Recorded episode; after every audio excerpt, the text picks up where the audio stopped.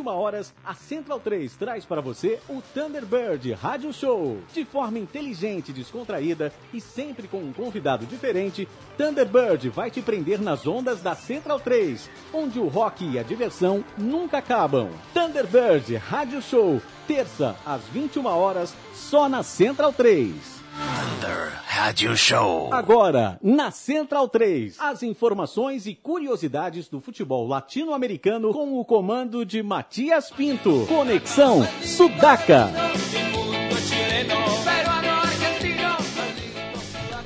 Buenas ouvintes da Central 3, mais uma sexta-feira e essa é uma sexta-feira especial. Estamos na nossa vigésima primeira edição do Conexão Sudaca e hoje de campeão novo da Libertadores, né? Já vínhamos cantando essa bola. A Libertadores mais sem pé nem cabeça da história, mas é isso que importa. La Copa, tivemos a definição nessa quarta-feira, já mítico agora, no Evo Gasômetro, no bairro de Barro Flores, em Buenos Aires, no qual o São Lourenço venceu a equipe do Nacional do Paraguai, o Nacional querido, por 1 a 0. Estivemos todos acompanhando essa partida, diferente do resto do Brasil. É, e queria ouvir dos meus companheiros aqui de mesa o que acharam. Diz aí, Gabriel Brito. Bom, boa noite, Matias, Felipe, Leandro, todos aqui, o camarada que nos assiste aqui do lado e os que nos escutam. Bom, título bonito do São Lourenço, uma vitória justa na conta do chá, um, sem brilho, sem nada de espetacular dentro de campo, como, como já era o esperado também, né? Mas uma campanha de mérito, um time que fez, justificou o título, até mesmo perdendo peças, sofrendo bastante, conseguiu chegar lá e merece os parabéns. Fechando um ciclo, apesar da contrariedade histórica, um ciclo bonito no estádio do Novo Gasômetro, visto que daqui a pouco começa o, proje o projeto de retorno ao bairro de Boedo. Mas esse estádio no bairro de Barro Flores sempre será lembrado por, por, essa noite histórica, entre outras, mas por ter também vivido a glória máxima do São Lourenço. Felipe Bigliazzi Domingues, El Biglia de la Gente. Fala Matias, boa noite. É, como o Gabriel falou, né, um título histórico do São Lourenço em Barro Flores e vale lembrar esse, esse projeto do Tinelli, né, que assumiu o clube é, ali à beira do rebaixamento Vale lembrar que em 2012 o São Lourenço brigou para não cair, foi para promoção contra o Instituto de Córdoba. É, se não me engano, o, o Caruso Lombardi era o técnico daquele Sim, time. o Caruso Lombardi, que agora está no Tristan Soares, vamos falar hoje do Ascenso também. É, e que só conseguiu a vaga para promoção no último jogo contra o São Martins e São Juan, foi para o intervalo virtualmente rebaixado, conseguiu um milagre, um dos tantos que o Caruso Lombardi promoveu naquela é etapa o rei do final. acesso do futebol argentino. É, o rei da, da, das promoções, da, sabe tudo ali. Se você precisa de um bombeiro, ele apaga o fogo, mas não dura muito, porque no, dali para frente ele já arma outro circo e complica. Mas no caso do São Lourenço, depois do trabalho né, do Caruso Lombardi, deixou na mão do Pisse, que deu cara para esse time e o Patão Balsa é, cumpriu a tarefa com louvor. Né? É, e se tornou se não me engano, o quarto treinador a ser campeão por duas Dois equipes times diferentes. É, né? o Scolari com o Grêmio em 95 e Palmeiras 99, Autuori Cruzeiro, Cruzeiro e, 97 e São Paulo e o 2005. Bianchi, Vélez e Boca. Bianchi, Vélez e Boca. Né? Isso. E, bom, o título merecido pelo São Lourenço e vale lembrar que é uma campanha muito sofrida, né? A primeira fase do São Lourenço foi duríssima no grupo do, com o Botafogo, Independente del Valle e, o, e a União Espanhola do Chile. É, justamente com a União Espanhola foi o único empate do São Lourenço em casa. O São Lourenço que venceu seis jogos em casa empatou com, contra a União Espanhola. E estava virtualmente eliminado na primeira fase contra o Independente del Valle, num jogo muito polêmico que o, o Carlos Amarilha, o árbitro paraguaio, apitou um pênalti sobre aos 45 do segundo tempo, que teve grande confusão. O Romagnoli e o Emanuel Mas e o Fontanini se envolveram no, numa briga generalizada. É, e, e, e, levaram suspensão, né? O, o, Fontanini tomou alguns jogos de suspensão e que forçou que o, o São Lourenço precisasse ganhar por uma diferença de gols de, de três gols contra o Botafogo, né? E conseguiu com o gol do Piatti ali aos 43 do segundo tempo. E aí no mata-mata acho que o São mostrou muita solidez, acho méritos do Balsa que conseguiu montar um sistema defensivo muito muito forte. E bom, e Agora o futuro do São Lourenço fica com essa volta a Boedo muito significativa, um ano muito significativo para o São Lourenço, né? É, não só pelo título, mas como essa volta a Boedo e, e vamos ver o que acontece com, com o Ciclone de Boedo nos próximos anos.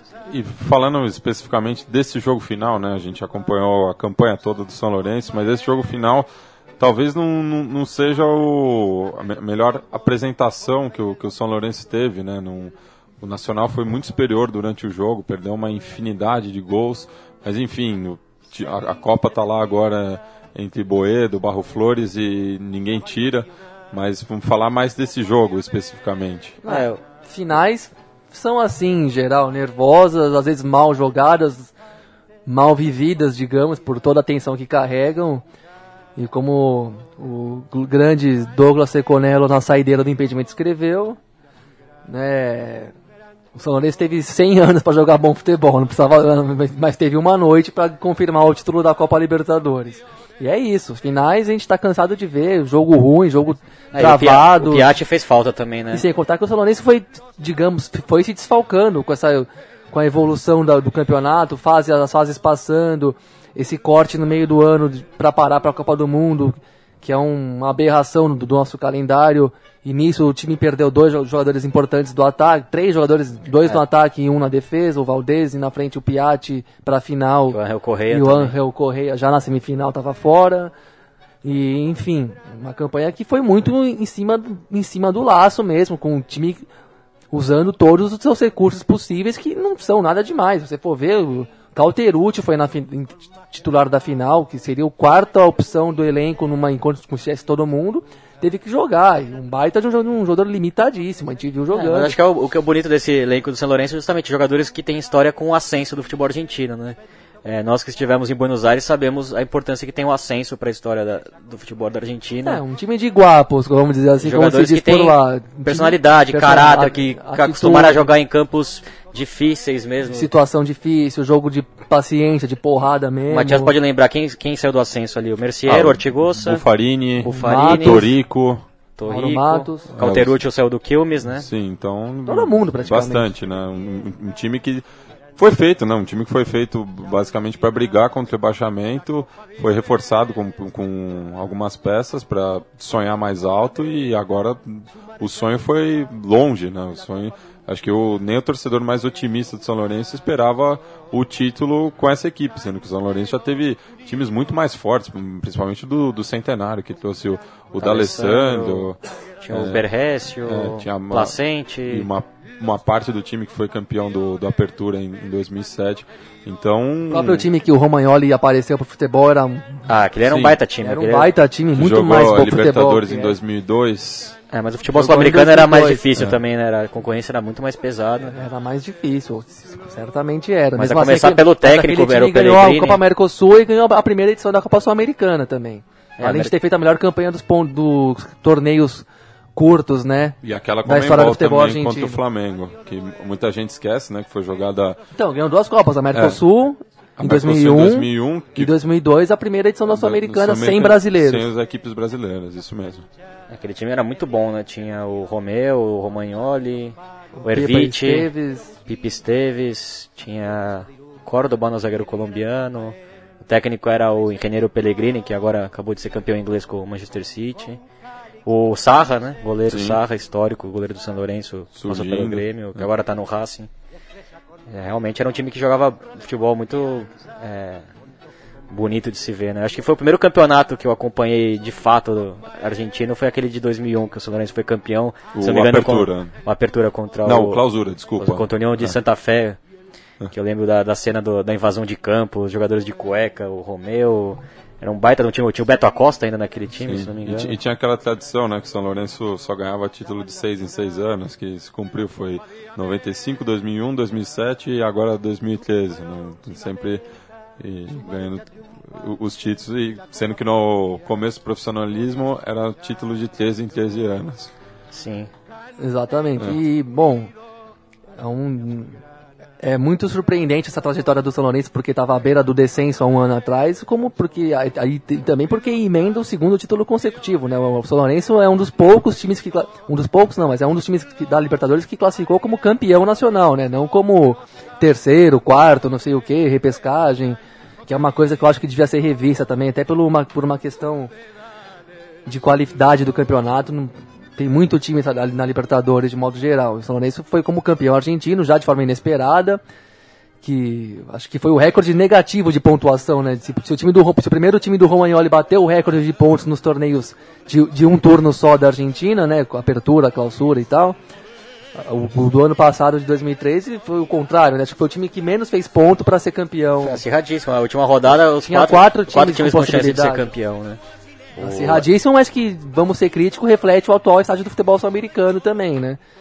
Tanto no âmbito nacional como no continental. Na verdade, é, é, o melhor time era, o- era o News, que deu uma pipocada monstro, né? Perdeu um monte de jogo na sequência com a saída do Tata Martino. Isso. E aí acabou abrindo espaço para o São Lourenço chegasse na última rodada com, com chance de ser campeão, vencendo o Vélez, né? Que é, um, que é uma, um- uma, Novo clássico, né? uma espinha, uma das É. espinhas que se tirou da garganta, que não se fala muito aqui no Brasil, porque a gente não vive essa rivalidade, essas coisas de perto. Mas uma espinha e tanto que sai da garganta do torcedor Coervo, que agora tem a sua Libertadores também e se equipara ao Vélez nesse âmbito de título. E a- acaba com uma tiração de sarro que era que guarda- gerava muito ressentimento na torcida do São Lourenço, mesmo de ser zoada pelo, pelo Vélez como um clube menos vencedor, de menos sucesso, mais torcida, mas menos resultados em campo. O que até, como disse o Matias, acabou tornando esse confronto um, um, um novo clássico do futebol argentino, até pela decadência do Huracan, né, que é o rival histórico do São Lourenço, e pela limitação do Neva Chicago e outros times ali perto do Vélez. É, o, o clássico do Vélez é o Ferro também. Ferro Carril, o Ferro Vélez, Carril All que- Boys, é. então, Mas assim, clássico, clássico, né? Não, não, não rivalidade, porque na Argentina eles, eles não usam a palavra clássico para qualquer rivalidade, né? Claro, Buenos Aires tem uma série de rivalidades, mas clássico, por isso que tem essa discussão do novo clássico, né? Ser São Lourenço e o Vélez, porque ambos meio que perderam o- o- os seus rivais. Não, A sua referência a sua de referência, oponente. Não, e né? também pelas Barra Bravas, grande Também, enfrentamento entre a claro. Pandilha de Liniers, que é a Barra Brava do Vélez, com E a a Gloriosa Butler, Butler. Que muitas mortes já é, Sim, mas porque, a torcida- é, porque não inocentando a torcida do São Lourenço, longe disso, mas a torcida do Vélez procurou muito esse confronto com a torcida Sim, do, sim, do São Lourenço para acirrar a rivalidade mesmo e forçar, o- e instigar a torcida do São Lourenço a comprar essa briga de serem os dois, o terceiro grande clássico do futebol da capital de Buenos Aires ali. E Eu lembro que eu fui no jogo com, com o Gabriel, aliás, um São Lourenço e, e Vélez, no novo gasômetro, que a torcida do, do Vélez levava bandeiras do Japão para tirar sarro do São Lourenço, né? Só que agora a final vai ser ainda no Marrocos, né? Não, ainda não está confirmado por conta do vírus ebola. Ah, o Marrocos está em suspenso, não, não sabe se vai poder realizar o Mundial e ah, o presidente até da Comembol já sugeriu, novo presidente da Comembol sugeriu os Estados Unidos. É, que dá a ideia do- dos próximos movimentos do futebol, né? Mundial e talvez sul-americano, né? Claro que vai ter esse Mundial da FIFA nos Estados Unidos. Se não for esse ano, vai ser já já, porque é, o- é a nova coqueluche do futebol, do futebol, digamos, A não moderno. tão última fronteira, né? Não, exatamente. Todo, a cada quatro anos é a história, a mesma febrinha na mídia de olha como os Estados Unidos estão gostando de futebol cada vez. É verdade. Sem dúvida o futebol se afirmou mais lá do que anteriormente. Mas é um processo de continuidade, eles trabalham para isso, né? Como já disse o Leandro aqui em outros programas, o, o norte-americano, gostemos ou não de sua visão de vida, ele, ele busca a excelência. Então, se, o- se os Estados Unidos vão vão investir no futebol é para é para ficar entre os melhores, não é para ser mais um. Assim como eles são os melhores em eles estão entre os melhores em todos os demais esportes. Então, claro que no futebol eles vão ter essa ambição. Então é evidente que esse Mundial da FIFA vai para os Estados Unidos daqui a pouco, assim como a própria Liga de Futebol Norte-Americana já está ficando cada vez melhor, tanto que desfalcou o finalista e campeão São Lourenço do seu melhor jogador na, em plena decisão de campeonato, né? Então, resta saber se a dirigência sul-americana vai vai abaixar a cabeça e aceitar mais um polo dominador ou se vai trabalhar para o futebol sul-americano ser mais protagonista no âmbito global daqui pra frente, né? Quem sabe trazendo esse Mundial pra cá, fortalecendo a Libertadores, a Copa Sul-Americana, a organização geral e a credibilidade dos campeonatos. Porque não é só que é agora Estados Unidos, daqui a pouco a China vai estar mais assentada também no futebol, porque está investindo mais e e assim por diante. E, o futebol sul-americano, de modo geral, tem que abrir o olho para não ficar sendo. É, vivendo uma vida que só quem é daqui entende o que acontece, e lá fora ninguém se interessa muito, e ainda por cima fica. Viramos.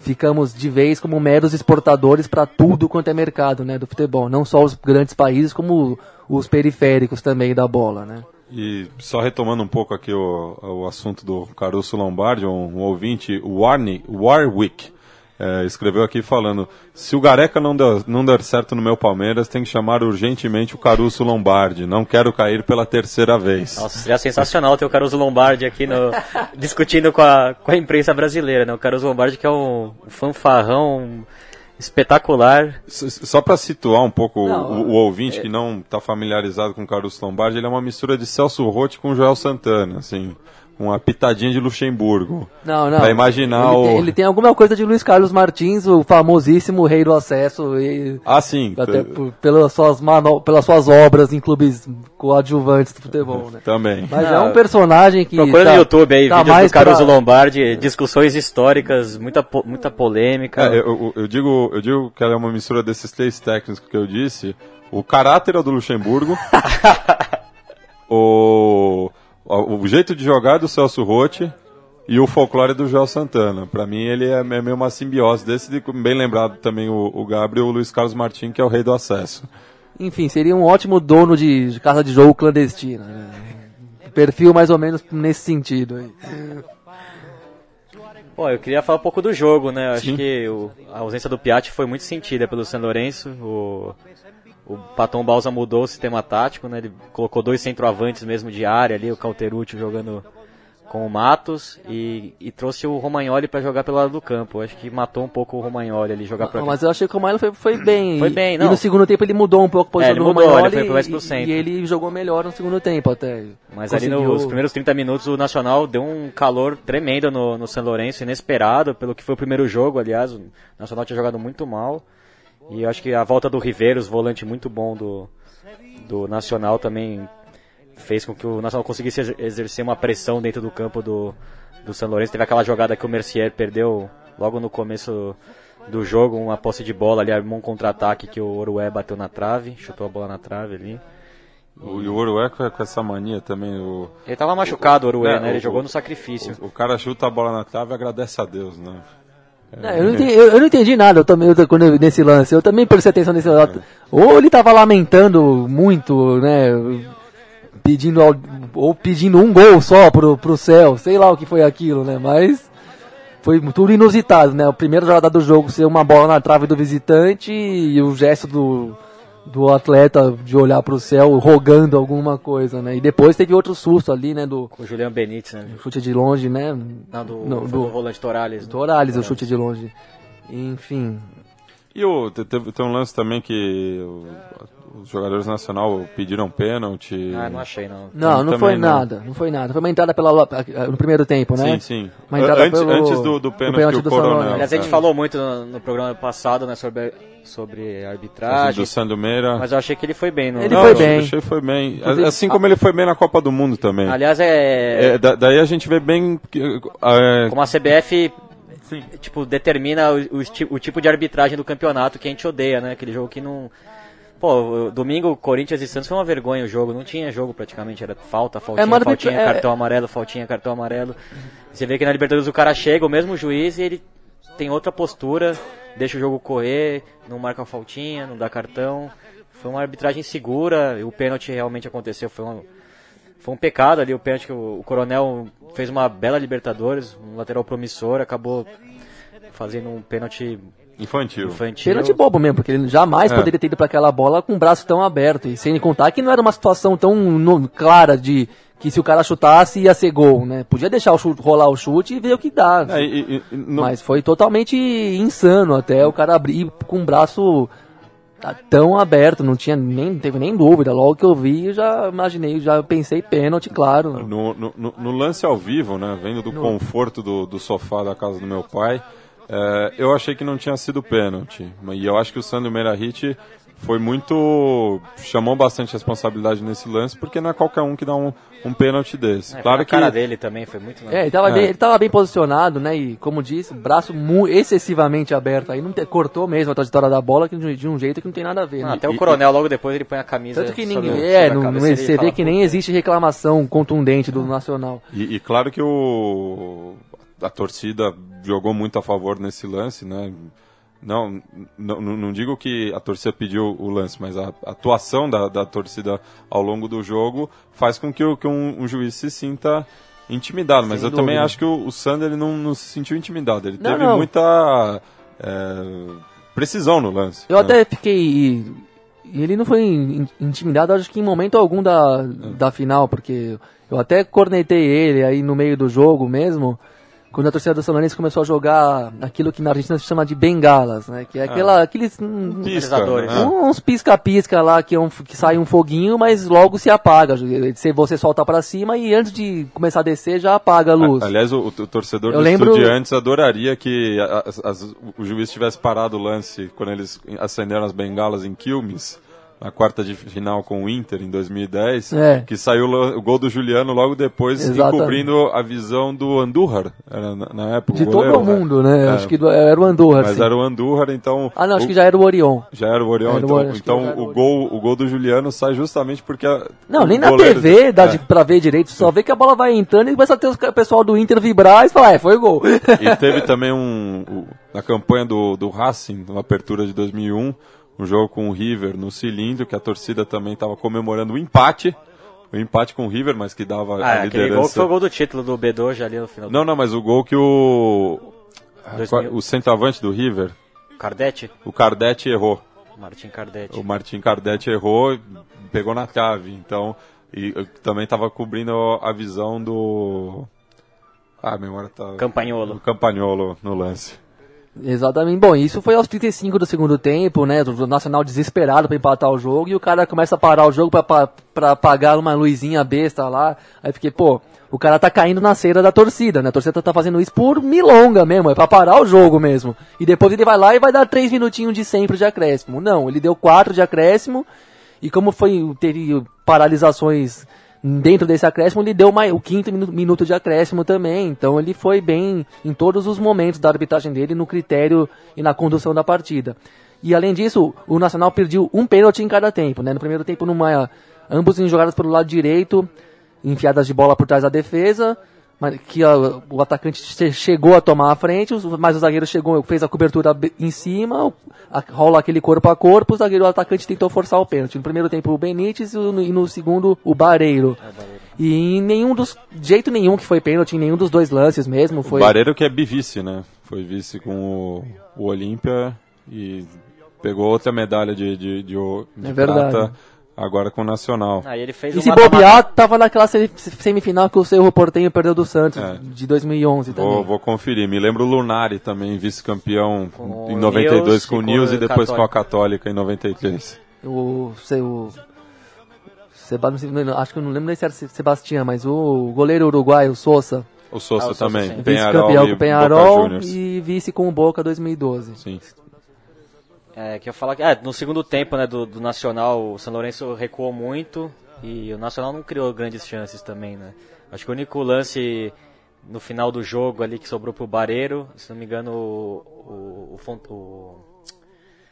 o zagueiro travou ali, é, lá masquerando no- ali aos 35 minutos. Foi o único lance que o Nacional teve chance ali de, Sim. de forçar a prorrogação. Foi o Seto que travou, né? Foi o Mauro Seto, assim, que... Que tava- voltou na final, é, tava machucado. dúvida e, e voltou. né? Mas fez uma. boa Confirmado, o. Bareiro estava naquela semifinal com o Santos em 2011. Copeiro e peleador, mas não tão sortudo. Mas Mas o São, Lourenço, o São Lourenço quebrou uma sequência de quatro títulos brasileiros. Né? Sim, e, só a Argentina teve sequência igual, né, com o tetracampeonato do Independente e o título do Racing acompanhado pelo tricampeonato do Estudiantes, final dos anos 60. E, é pela primeira vez também temos três campeões inéditos. É, Corinthians, Atlético Corinthians, Mineiro Atlético e Mineiro e São. Lourenço agora. Acho que o Fluminense tem um Seu Tem uma- Portenho, tem uma luz. Sexto, América de Cali. Não, América não, não vem pro ano que vem, Se, mas. não, se eu não me corrijam se eu estiver errado, mas acho que é o, o sexto campeão inédito em nove edições. Sim, e o é, Inter, Inter em 2006, LDU 2008. Aí os últimos quatro. os últimos quatro, os últimos No- três. Não, É, o último três. Então, cinco. Atlético Mineiro. Então, Com 11 Caldas em 2004, É. você tem seis em dez anos. 6 seis em 10 anos. E também o, do- dos clubes argentinos, né? Os clubes argentinos têm muita chegada na Libertadores. Geralmente ganham na primeira oportunidade, exceção feita ao News Old Boys em O Nils que é bio. 88. o News em 88 e o Boca Juniors em 63, que foi a primeira final de ambos e não conseguiram dar a volta. Mas o River também não fez isso? Ah, o River também, desculpa, Perdeu em do 66. É o tanto que foi é o jogo que, que dá o apelido de Gagina, porque saiu ganhando de 2 a 0 na volta do intervalo o Penarol virou para 4 a 2 no jogo de empate. E eu tava 23 título argentino, né? O 24º. brasileiro. 23 ou quarto? quarto com o Estudiantes 2009 foi o 23 Nossa, mas a mídia brasileira então errou feio. Eu também Então, desconfiei disso, mas só tá, deixa eu- o que eu vi de, mas o que eu vi de matéria falando que era o 23 Vamos, vamos fazer as contas. É, Independente 7, Boca 6, Boca já, já, seis. já vai 13 aí. Estudiantes 4, 17.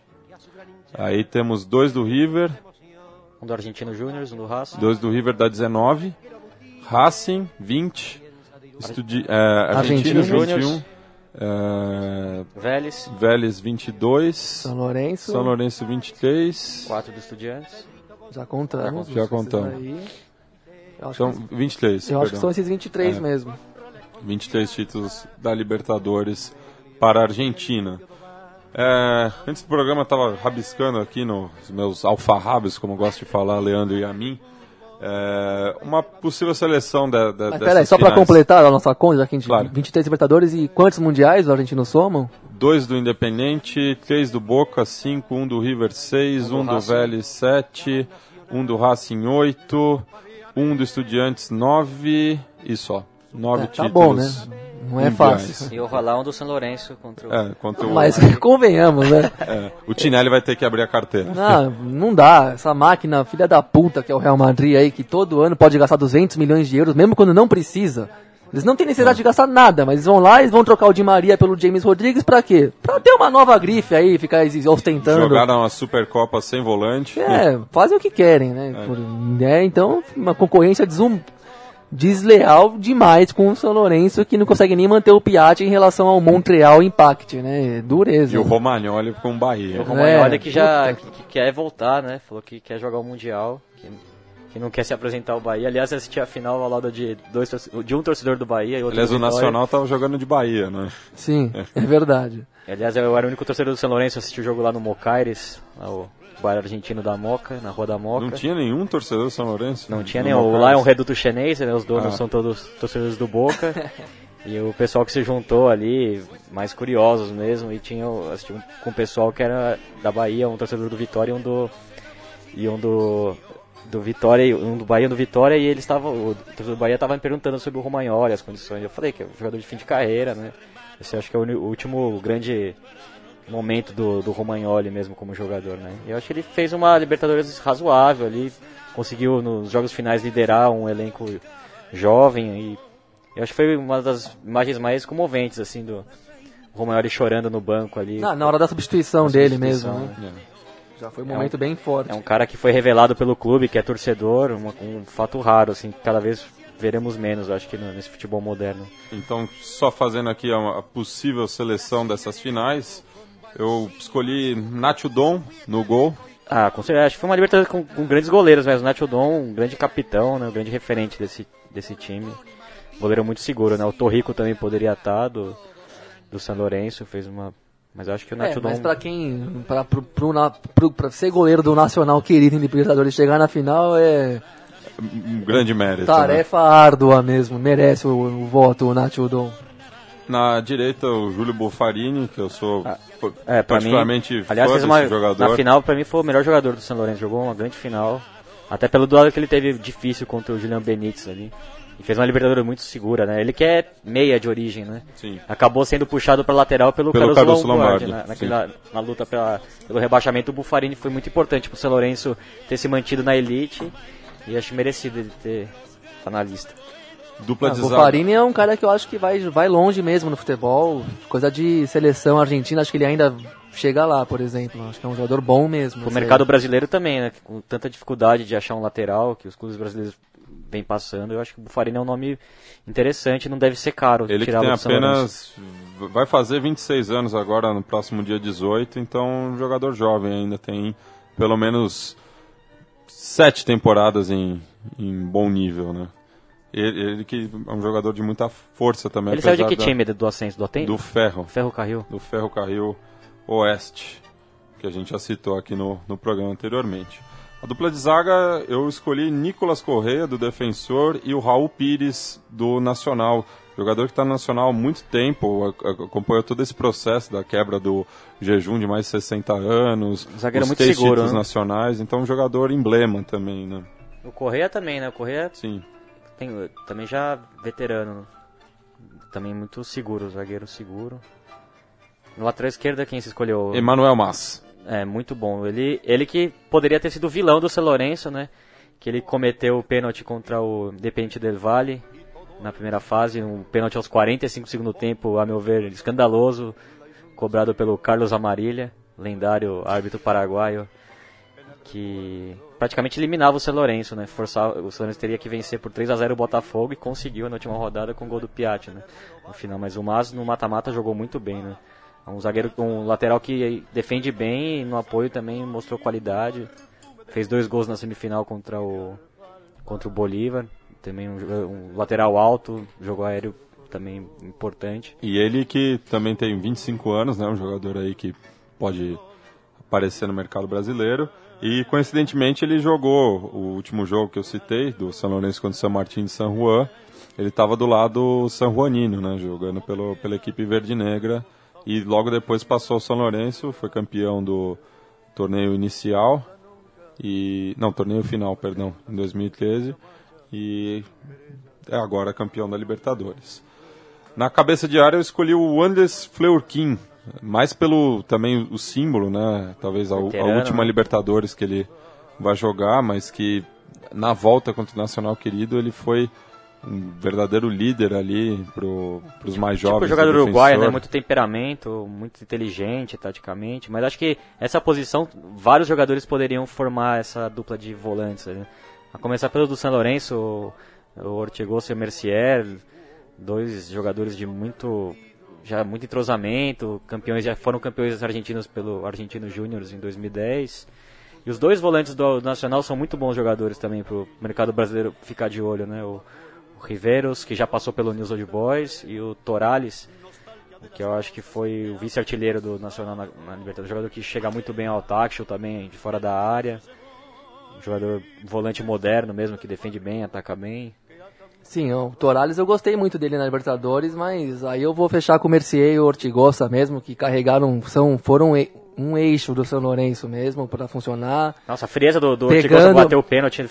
Pe- muita pegada, boa distribuição de jogo, chegada no ataque e, a- e personalidade para organizar o time nos momentos difíceis. Os dois têm esse tipo de perfil e são bons jogadores e foram premiados. Assim, acho que a melhor dupla de volantes da Libertadores inteira é o, a do São Lourenço, apesar do, do desse do seu oposto do Nacional Paraguaio também ser de respeito. É, e daí, no meio de campo, eu, eu propus aqui um pentágono, né? O, o Fleurkin na cabeça de área e nas outras arestas. O Ortigosa, que já foi citado, e o Orué, mas É, o Orué É, foi muito bem mesmo. dando uma proteção e dando espaço para o Nico Oliveira e o Felipe Redosa. O Felipe Gedosa acho que tem que estar. Eu, eu fiquei encantado com esse jogador. É um jogador a- te ficar de olho A mesmo. atuação dele na- nas duas semifinais foi impressionante. Ele, a, pri- a primeira semifinal, o time do, do, do defensor foi muito mal, todo, exceção feita ao G12 e o Campanha, que salvou, o, fez o estrago ser menor, né, podendo ter ainda uma esperança nessa O na Gedosa volta. tem qualidades que, que eu acho difícil de encontrar no jogador hoje, né? É, jogador que bate bem falta. Ele bateu ah, bate muito bem na bola, que tem personalidade, tem drible, tecnicamente muito bom. E é novo, né? Não sei quantos anos tem, 21. Fundamento. Tem 21. Você vê que é um jogador que Não, 21 acho que tem, acho que tem menos até, acho que tem 20. E o Arrascaeta lá 19. Você vê que é um jogador que saiu do potreiro mesmo, da Várzea, deve ter saído da Várzea, não sei a história dele, lá no interior da cidade de Mussum, né, no Rio Grande do Sul. É, se, salvo engano, ele começou no Guarani de Venâncio. Você vê que é um jogador desses de, de antigamente mesmo. É 21 anos, Gabriel. O seu companheiro de Arrascaeta caiu muito no mata-mata, né, um jogador que tinha me encantado muito na primeira fase, ele foi caindo, acho que essa é, negociação dele durante a Copa fez com que o, esse também que é um ótimo jogador do, do Uruguai, o de Arrascaeta, caísse um pouco, né, mas... Eu acho que todos esses jogadores do Nacional também de lado de campo foram muito bem, né? O, o Delis Orué, mas o Mel Garejo também, jogador que joga em várias posições, muito bom. E o Juliano Benítez me encantou muito na final, acho que fez uma grande final. Jogador que joga pela esquerda, mas pode jogar como segundo atacante também. E os do São Lourenço também, o, o Angel Correia fazia um mata-mata, ele jogou muito contra o Cruzeiro, contra o Grêmio também, foi muito bem. Tanto é que o Simeone pediu a contratação dele pro, pro Atlético de Madrid.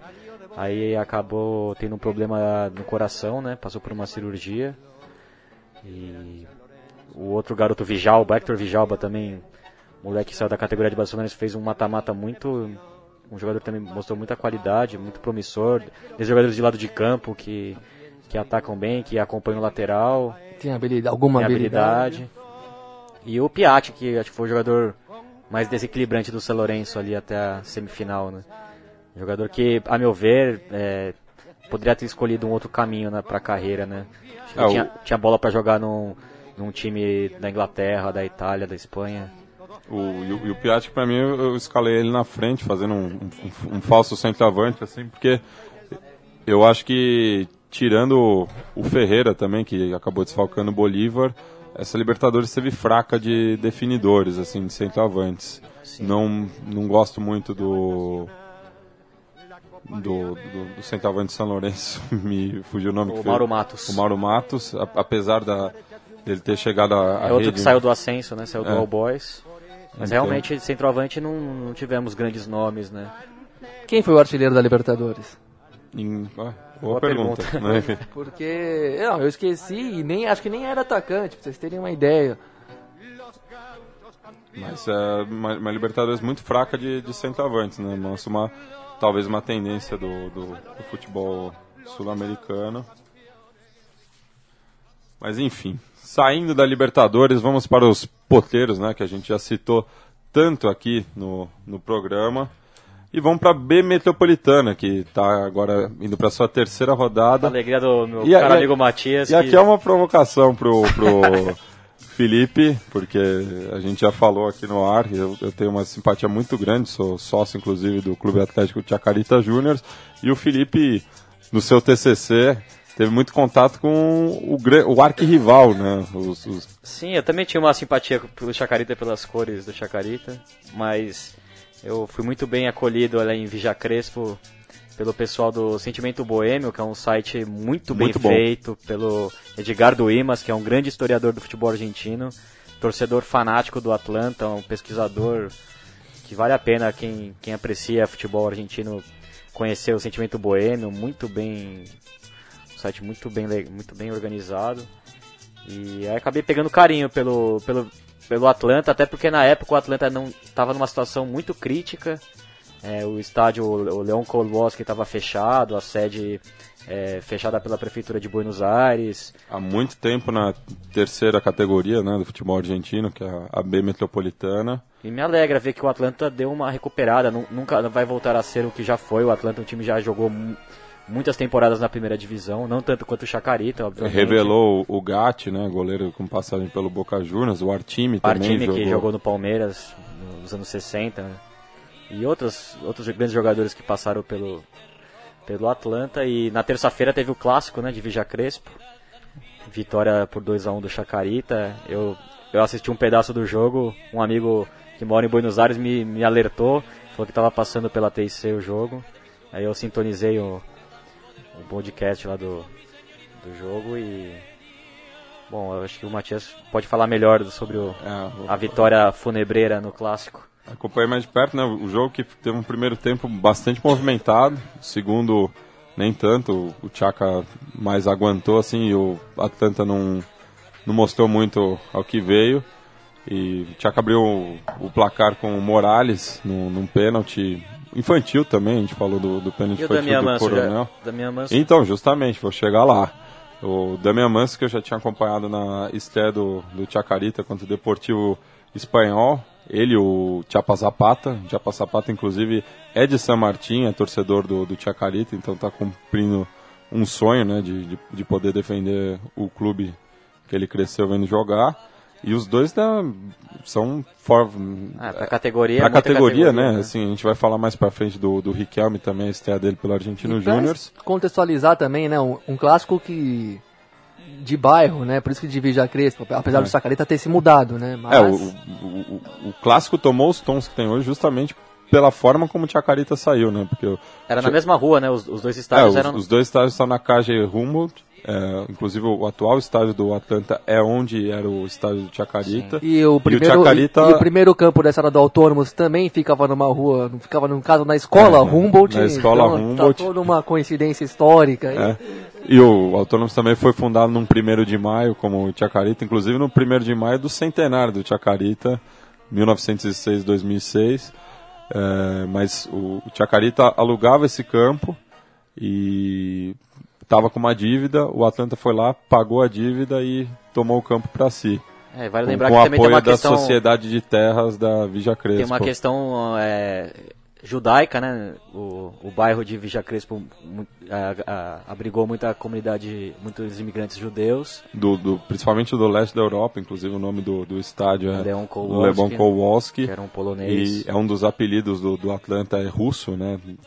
Várias equipes se referem como os russos, porque o Atlanta acabou ficando muito centrado em Vija Crespo e acabou tendo essa identificação com a comunidade judaica. E o Chaka, apesar de ter também uma forte ligação com a comunidade judaica, tem até inclusive mais torcedores judeus do que o, o próprio Atlanta, foi para San Martín, que é um bairro mais popular, é um partido, né, fora de Buenos Aires, na verdade, na, na grande Buenos Aires, depois da General Mas eu acho que Paz. ajudou a- ao Chacarita a ter uma das torcidas mais. a- talvez a maior torcida do Sim, ascenso. esse, esse é o grande triunfo do Chacarita. Cresceu muito indo para San Martín e acabou se tornando maior do que o próprio Atlanta. Os dois são fundadores do profissionalismo na Argentina, mas a mudança de Chacarita para San Martín acaba levando o clube a- até o, o título no Metropolitano em 69 e o, o reconhecimento que ele tem fora da, da Argentina. Né? O Atlanta acaba sendo pouco conhecido é, interna- internacionalmente, enquanto o Chacarita, pela sua torcida, é muito popular fora da- da- das fronteiras. É, vale lembrar que o Atlanta é conhecido como boêmio porque é, ficou muito- muitos anos sem, sem ter um estádio, né? Então ele ficava vagando de estádio. Jogou, jogou muito no campo do Argentino Júnior, É. do Ferro Carril, do Teve Vélez. até uma fusão com o Argentino Júnior durante o, o final dos anos 30 e o, o Chacarita passou por isso depois também, nessa mudança. E quando também é, fecharam a, a Cante em 2005, e o Chacarita reformou a Cante durante seis anos e também ficou jogando por diversos estádios ali da região. Jogou no Ferro, jogou no Estudiantes de Buenos Aires, no, no Almagro, no próprio Argentino Júnior. Então, mas agora se assentou em San Martín. E tá com um estádio bem bonitinho, É né? um estádio muito, muito bem acabado. E também por, pelo lado do Atlanta, que nem vocês falaram, né, Felipe? Então, era um clube que estava um tanto quanto falido há uns anos atrás, né? Então tudo bem, pode até não recuperar o tamanho que tinha antes, até porque o futebol argentino hoje é mais nacional, né, do que antes. Antes era muito em torno de Buenos Aires e arredores, e região metropolitana. Hoje, por uma evolução da socioeconômica, os times do interior são mais fortes mesmo, uma então só pra política também da, politicamente também interessa. do cristianismo querer que províncias aliadas ao governo Kirchner cheguem à primeira divisão, né? Sim, mas não só aliadas, né? Porque no final das contas o processo acaba valendo para todas as províncias que tenham algum e, e acaba que acabam se aproveitando de acordo com o poderio econômico e de também de futebolístico, às vezes tem que ter torcida, tem que ter isso, tradição. Mas, enfim, é natural até esse processo de, que, do, de times de- do interior serem melhores hoje do que há 30 anos atrás. E isso tira um pouco dos espaços dos times de Buenos Aires de bairro, né? Ah, e também que a Mas molecada aí- acaba, num, que mora em Vija Crespo, acaba torcendo pro Boca, pro Rio. Ah, mas eles conseguem ainda cuidar um pouco. Quando essa recuperação do Atlanta é importante porque recupera o estádio, recupera a, a, sede social do clube, então isso volta, garante uma vida social em torno daquela agremiação. Então isso mantém o sentimento vivo. Então o Atlanta vai ter sua torcida para sempre porque tem o clube, tem a sede, tem, tem a convivência das pessoas que vão lá de ah, tem figuras como o Edgar Duimas que eu isso conheci é muito pessoalmente, importante. que é um cara que faz um trabalho brilhante. Sim, isso está é... na alma do futebol argentino, a, essa, esse, esse cuidado do, com a tradição, com a história, com a sede, com o, o, ter, o território de onde você veio ou onde você está. Então isso para o Atlanta foi muito importante nessa recuperação aí, voltar a ter sua a sede mais bem cuidada, voltar a ter o próprio campo e consequentemente reforçar, mesmo em tempos de globalização, a sua identidade de bairro, né? E só retomando ao, ao clássico, né? O depois o, o Torres empatou para o Atlanta numa falha da, da zaga do, do Chacarita, que bateu cabeça. Mas três minutos depois o Paredes deu números finais da partida. Ele que é lateral direito de origem, fez uma boa troca de passes com, com o Manso ali no meio. Ele recebeu meio caindo com a esquerda, é, de fora da área, acertou um belo chute e garantiu mais uma vitória. Matias, quantos anos que o Chacarita é, jogou a última vez pela primeira divisão? A última foi em 2010, 2010. na temporada 2009-2010. Antes teve a passagem de 99 a 2004, que foi quando é, o, o Chacarita subiu para a primeira divisão e o Atlanta desceu para a terceira em 99. Daí o clássico ficou sem ser jogado de 99 a 2011, que foi quando o, Atlanta voltou para a Nacional B, mesma temporada que o River Plate teve por lá. Inclusive o Atlanta ganhou do River, é, jogando no estádio do Vélez, salvo engano foi a última glória que o, que o Atlanta teve, o torcedor mais jovem, ter carimbado o River durante sua passagem na segunda divisão. E os últimos três clássicos, né? Vitória, só vitória de visitante. É, o Atlanta ganhou o penúltimo clássico é, em San Martín e o Chaca tinha vencido o clássico anterior em Vija Crespo pelo mesmo placar, 2 a 1, 2 a 1, 2 a 1 a 2, 1 a 2, 1 a 2. Então o Chaca arranca muito bem, né, na atual temporada da B Metropolitana. É a grande... times tradicionais, né? Sim. o Platense tá. Tem o Platense, o. Ah, tem times legais, né? O Estudiantes, de, pra... o Estudiantes de Caceiros, que a gente já citou aqui. É, e resto, mais times do, do ascenso o mesmo. também né? que é tradicionalíssimo, né? É, a gente está escutando de fundo aí o Tango Sur, né? Que é em alusão ao bairro de Boedo, a, a, a famosa esquina San Juan e Boedo, cantada pelo Roberto Gogenetti, né? torcedor símbolo do Platense. Aliás, eu estive no estádio do Platense e tem uma curiosidade, no estádio do Platense só pode tocar tangos cantados por Roberto Gogenetti.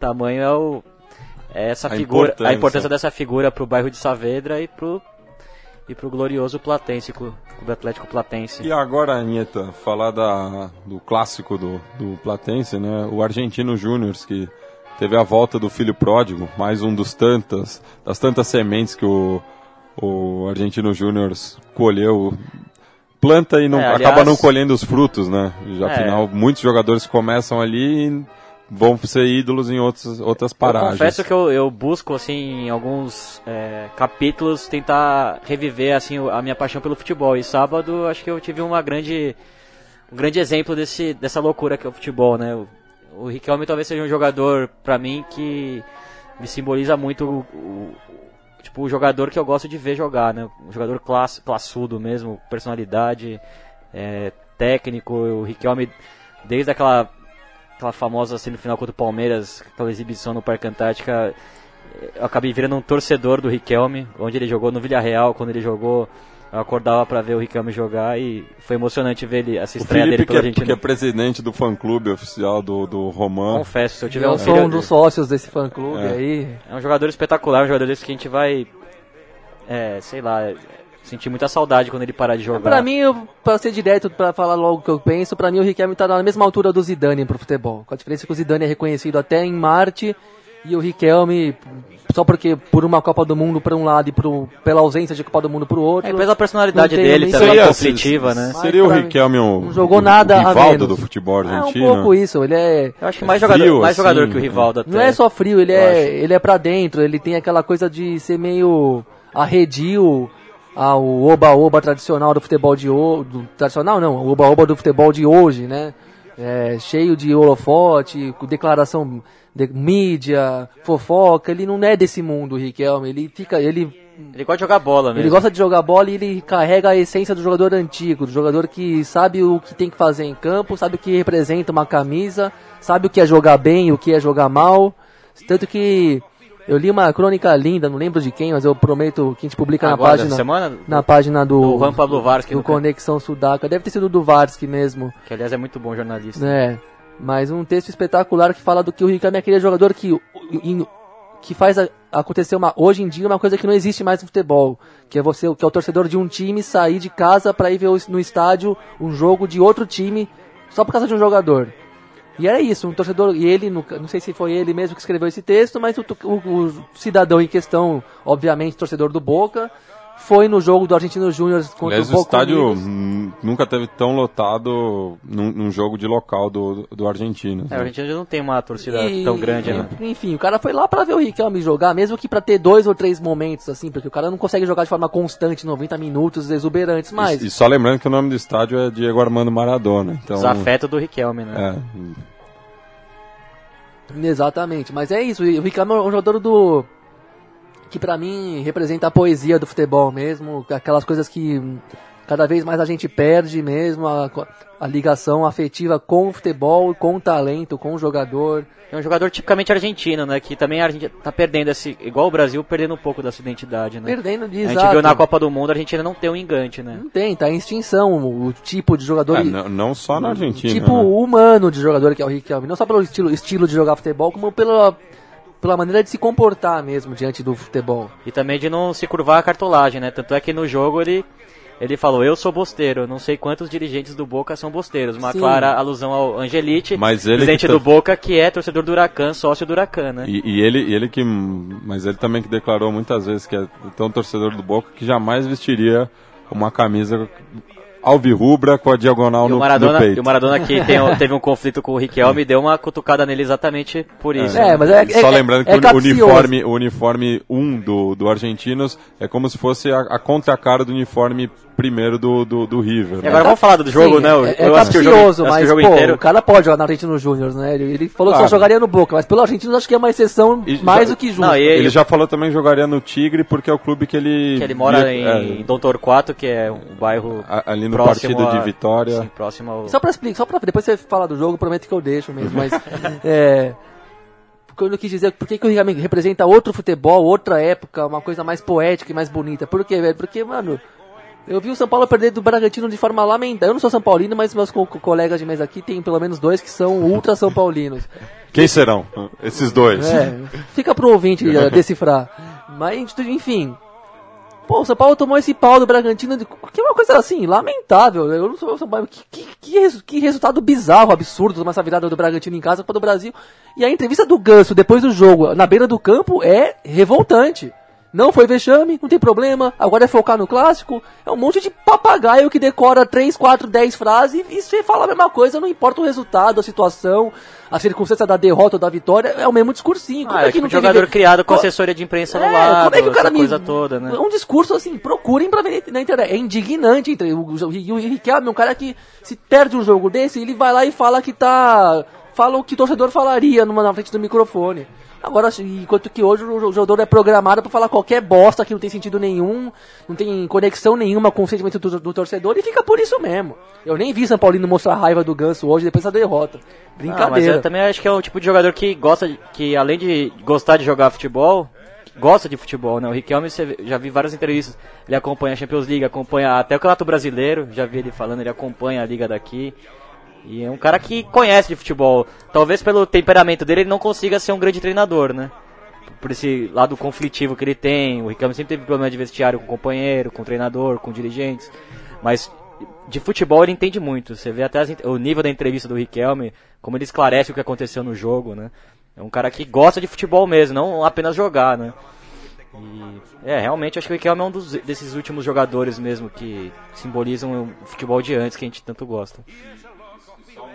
Ironia, né? Só uma ironia do, do jogo em questão que a gente tá falando. A gente não falou ainda o nome do adversário, né? Boca Unidos. O Boca de Corrientes, né? Boca Unidos de, de Corrientes. Então, o primeiro jogo do Riquelme fora do Boca Juniors foi contra o, o irmão pobre do, da, da- das missões. Aliás, que deu um calor no Argentina. Jogou até melhor que o Argentino Júnior, né? O Argentino cheio de jogador veterano, né? É, não, não foi só a volta do Riquelme também, isso é Teve o importante Lobo falar. Ledesma, né, O Lobo o- Ledesma, o Caruso. Caruso e o. Quem mais? Ah, o Burrito Rivero também, que jogou com ele no, no Boca Juniors. sim. Mas Então, o, o argentino mostrando que O voltar, tem uma história né? bonita com o Riquelme, né? Eles jogaram na mesma divisão inferiores, né? Sempre no mesmo, Mesma geração. na mesma É, geração. mesmo ano, né? E depois eles se separaram, um foi pro River e um foi pro Boca Juniors, eles travaram. E justamente o, o, o Ledesma marcou o Riquelme em muitos super clássicos, né? E, e- Boca- e o Ledesma, Ledesma que foi o grande nome do, do River no último No torneio último final. campeonato né? jogou um grande gato argentino, Sim. né? Poderia ter. Jogador mais regular, talvez, da, da campanha, que, aliás, foi uma campanha bem fraca do River, né? Mas acabou conquistando o título. Mas mostra aí o potencial que o argentino tem pra pra subir, né? Até porque vai subir 10, não é isso? Sim. Sobe, sobe em 10 e... E tem a força política, né? Que o e Luiz Segura, que é o novo política. presidente da AFA, é presidente do Argentino Júnior. É, então... E, mas, e é só nesse semestre, né? De fevereiro, janeiro, fevereiro do ano que vem já, já, Já começa, começa o novo campeonato. campeonato. Não, não, ainda, ainda tá em, em negociação isso aí. é. Tá em suspenso, mas. Tá em suspenso, porque o Argentina Inicialmente quer- é, o plano era esse. É, era o plano era esse, mas com a morte do, do Grondona, tá rolando uma discussão para que o campeonato comece Falta, falta com um... 30 clubes em agosto para se equiparar ao, ao calendário europeu. Bom, mas pelo jeito ninguém, ninguém cogita não. é, ninguém cogita reverter esse torneio de 30 times, né? Não, pelo jeito Pelo não. jeito mas vai tá ser tu- isso. Isso aí vai ser difícil. Porque... Até por força política dos clubes do interior que estão olhando Não, e, um carinho e pra- não, não só os clubes do interior, os clubes tradicionais que estão estagnados na segunda divisão, Sim. que a gente já falou no começo do programa, Ferro Carril, Huracan, que são clubes tradicionais de primeira e não, não conseguem subir de Não, maneira e alguma. fora outros que penaram pra subir e voltar, né? É. Rosário Central, Ginásio La Plata, que sempre foram times de primeira divisão, mas que sofreram, acabaram de sofrer uns bons aninhos aí pra voltar da segunda pra E- primeira. Então dessa forma você acaba atendendo todo mundo, né? Bueno, estamos chegando no final de mais uma edição do Conexão Sudaca. Voltaremos na próxima sexta-feira com novidades, né, Felipe? Vamos falar com os documentaristas do Doval. Sim, acho Só que eu- deixar um spoiler aí. É, a gente falaria com eles essa semana, né? Até pelo, pela pra falar do Lourenço Doval, que foi um grande ídolo do São Lourenço. Mas uma figura espetacular, né? Quem não conhece a Esse- história dele, pesquisar um pouco antes. É um cara que jogou no Fluminense e no Flamengo, com gran... em grandes times do Flamengo e do Fluminense, né? E agora vai virar documentário. Vai virar documentário, um cara que Não marcou a época, não só dentro de campo, como fora de campo. Não confundir com o Doval do, do Santos, né? Também Não, não. o- homônimo. Doval que jogou nos anos 70 no Flamengo e no, na máquina do tricolor, né, de É. 76, e que era um grande mulherengo, o cara que curtiu o Rio de Janeiro como ninguém nos anos 70, virou amigo de Jorge Benjor, entre outras E, pérolas que a gente vai tentar destrinchar com, com o pessoal que tá com esse grande projeto. e do- também a gente vai atravessar o Rio da, Pla- da Prata para falar também do início do Campeonato. Começou Era uma com das- polêmica, né, que já com o Vicky Arismendi e o Nacho Gonzalez tiveram prisão domiciliar, né, Isso. foram pra, viajaram para Espanha... O, o Nacional tá precisando do advogado do Fluminense, pelo visto, né? É.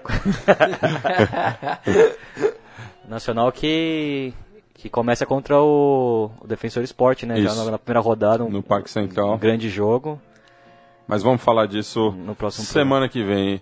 Esse programa é dedicado ao pessoal do impedimento, que deixou de existir da forma como conhecemos nessa última quarta-feira. Eles prometeram que ia ser a última Libertadores, a terminar junto com essa Libertadores tão especial. Então fica aqui o nosso aguante para Daniel Cassol, Douglas Seconello, Yuri Miller, Maurício Brum, Luiz Felipe dos Santos, Felipe Prestes e todos os outros colaboradores que estão espalhados aí pelo Brasil e pela América do Sul. Um grande, uma grande saudação para essa equipe que marcou época na crônica esportiva brasileira. Não é exagero nenhum, marcaram época mesmo. É, foram os primeiros a fazer um jornalismo mais literário no âmbito esportivo na época da internet. Vão ter que ser, alguém vai ter que dar continuidade nessa linha de que o impedimento deixou, porque vai deixar muita, deixa muita saudade. Foi uma Ah, eu, eu é um- desejo que, que volte. Alguma não sei coisa a ideia deles, mas precisa- voltar na parte no, no jornalismo impresso. né? Alguma, é, alguma Acho que coisa valeria a pena um. Não pode ficar vazio assim, não pode ter. Esse vazio tem que ser preenchido em breve, talvez por eles mesmos, mas se não só por eles, porque eles deixaram uma grande demonstração do, do que é fazer bom jornalismo de forma agradável, rica li- na- nas letras e muito futeboleira também, né? Não per- na- em duas semanas você ficar sem Hermes e Renato e sem o impedimento é porque a vida não é fácil mesmo. Então fica aqui a nossa homenagem para eles em forma de tango, que acompanhou toda a edição desse programa, eh, também por conta do título do São Lourenço, senão se o Nacional tivesse ganhado a gente ia estar ouvindo Guarânia, o programa todo, mas fica aqui em forma de tango, eh, Carlos Gardel cantando Adiós Muchachos. Adiós. Adiós